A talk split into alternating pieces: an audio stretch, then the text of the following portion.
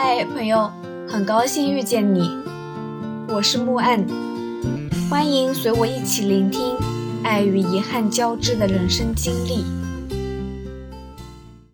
西藏有很多地方属于我国的边境，或者是非完全开放区域，所以旅游参观必须要办理边防证，否则进不去。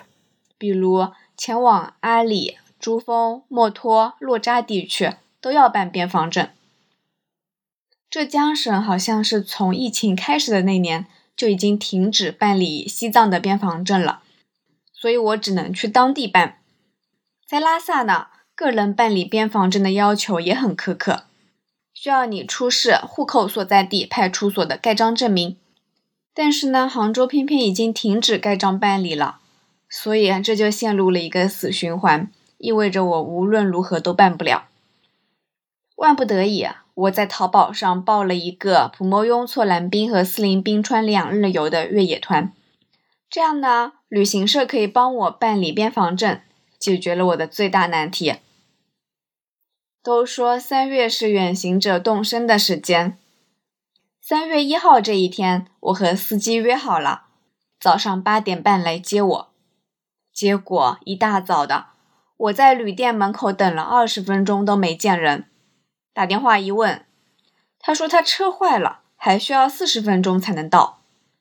听声音，我感觉他是睡过头了。不过我倒没有对他睡过头这件事表示不满，只是非常遗憾，为什么我自己没有睡过头呢？要不然我可以多睡一个小时呢。昨天晚上依旧没睡好，加湿器在半夜没水了，所以呢，我又是被渴醒。起来喝了水，还是觉得很干，内心呢是想喝了水赶紧睡着，但是往往这种时候就越史无前例的清醒，直到大概五点多才睡着，睡得正香的时候又被闹钟吵醒，不需要上班的日子还得早起，多难受啊！同车的小伙伴石方是一个资深旅行者。也是因为办不了边防证，才选择跟团游的。我和他还蛮有共同语言的。我们两个都是第一次抱团出行，结果真是出师不利。好不容易等到了司机，办好了边防证，行程又遇到了别的问题。一个同行的大哥，他说他行程定错了，晚上呢不想住在高海拔地区的推村，而是要住在浪卡子。但是推村和浪卡子来回公里有两百多公里呢，司机完全也是不可能接送的，怎么办呢？就这样商量了半天，最后那位大哥买了一罐氧气，决定和我们一起住在推村。就因为在这里耽误了不少时间，导致我后面的行程有那么一点点一言难尽了。在这里也提醒一下，在网络上购买旅行套餐的朋友们。一定要看清楚，并且和客服确认好行程以后再下单哦。去买氧气的时候，店铺销售小哥哥说，这个店的老板救过他的命。前年他在徒步走三幺八的时候，因为缺氧高反，差点就过去了。这个老板救了他的命，于是呢，他就留下来帮忙看店，偶尔呢也去西藏的别处走走看看。他温馨提醒。在路上一定要保护好你的头部和颈部，保暖措施一定要做好。还有这一路上车上尽量不要睡觉，因为睡着的时候你的呼吸会变得非常微弱，会更容易缺氧，到时候醒来就会头疼。在高海拔地区也不要喝低于自己体温的水，不要憋尿，这样会造成心肺压力，也就更容易高反了。我把这三条牢牢记住，然后在这一路上全都违背了。当然，这是后话了。我知道高反严重的时候是会要了人的命的。推村的海拔还挺高的，有五千多呢。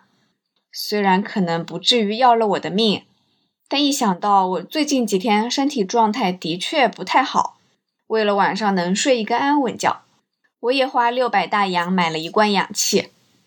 这真是我这趟旅程做过的最错误的一个决定，因为我此后的行程里，完全没有任何高反，也没有用到这罐氧气，平白无故浪费了六百块钱。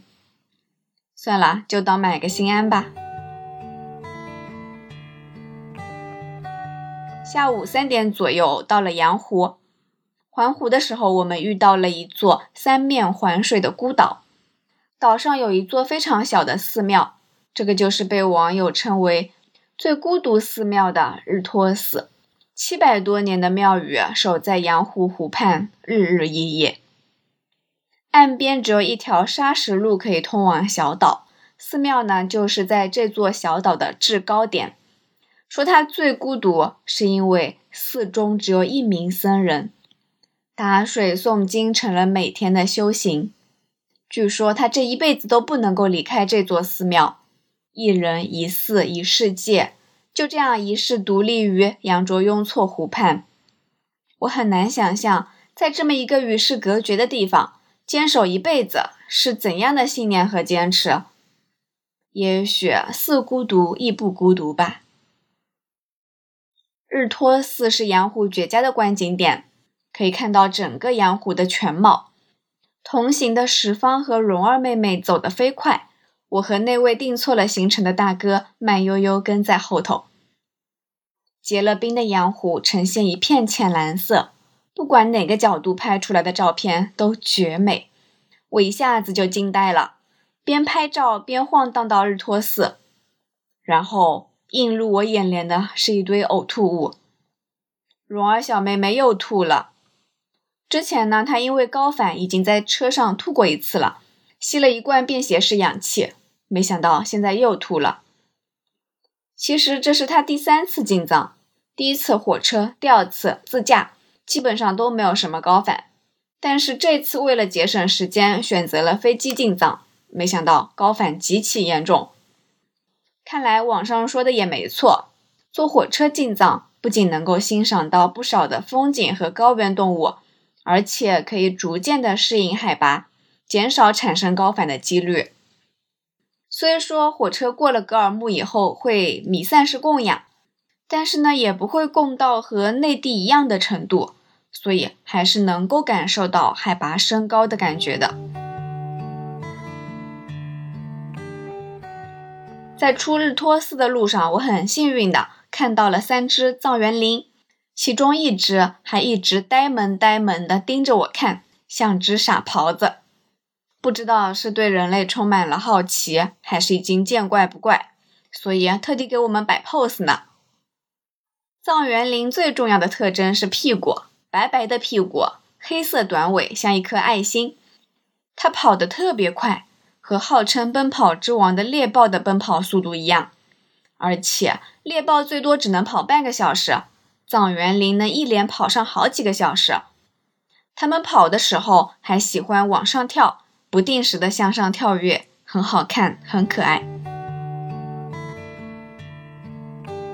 在东拉乡吃完饭，一路直奔普摩雍措。蓉儿已经开始吸第二罐便携式氧气了。而我实在是太困了，不知不觉在车上睡着了。等醒过来的时候，就听到军哥在提醒大家：犯困也是缺氧的表现，千万别睡，睡醒了就该头疼了。我们这趟的司机兼导游叫军哥，已经在拉萨待了十多年了。他说自己去高海拔的地方也得吸氧，要不然身体受不了。高反对他的影响是漫长而低缓的，他的记忆力变得很差，开车走过一条路要反反复复的走很多次才能记得住。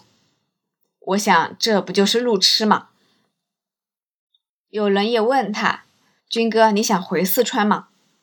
他很激动：“我怎么不想回去？我每天做梦都想回去，但是社保交在这里，必须要熬啊。”再熬十多年就退休了。退休以后，我的高原补助一个月有一千三，回到内地一个月退休金能到四千呢。你们来拉萨是寻找精神寄托，我是为了生活啊。见到我一觉睡醒，石方问我头疼不疼，我说现在没感觉，一觉醒来好像还挺舒服的。可是后来还是觉得有点异样。说不出是头疼还是别的什么，就好像眼皮有千斤重，抬不起来。我打开一罐红牛，希望自己能清醒点，没想到半罐下肚，更困了。我一直不能理解红牛这种饮料，又甜又难喝。我对饮料一向来都没有什么好感，除了奶茶。石方表示，奶茶是添加剂最多的东西呢。我点点头，对啊，添加剂多的东西才好喝嘛。军哥问我们喝过拉萨的甜茶吗？我说甜茶太甜了，还是酥油茶比较好喝。石方表示赞同。军哥非常诧异，说我们是他带过的那么多客人里面唯一觉得酥油茶比甜茶好喝的。看来我们一车都是怪人。后来闲聊的时候，我表示，这趟行程结束以后，我可能要去走一个库拉岗日徒步。军哥又非常诧异，问我：“你不知道库拉岗日已经封了吗？”我完全不知情啊！明明好像前几天还看到朋友圈的旅行社在发行程单呢。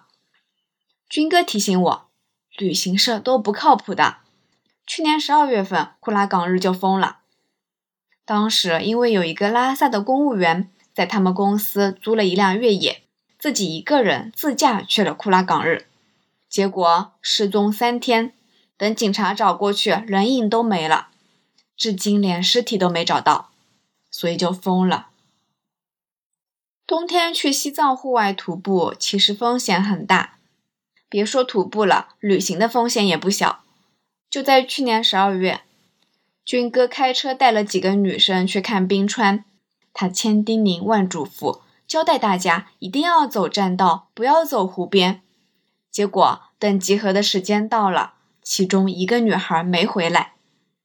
那边手机也没信号，联系不到人。他左等右等，等了三个小时都没等到人，最后只能进去找。结果看见那女生晕倒在河边，军哥把人背出来的时候还磕坏了一颗牙呢。这样一听，我的高原徒步计划似乎得改改了。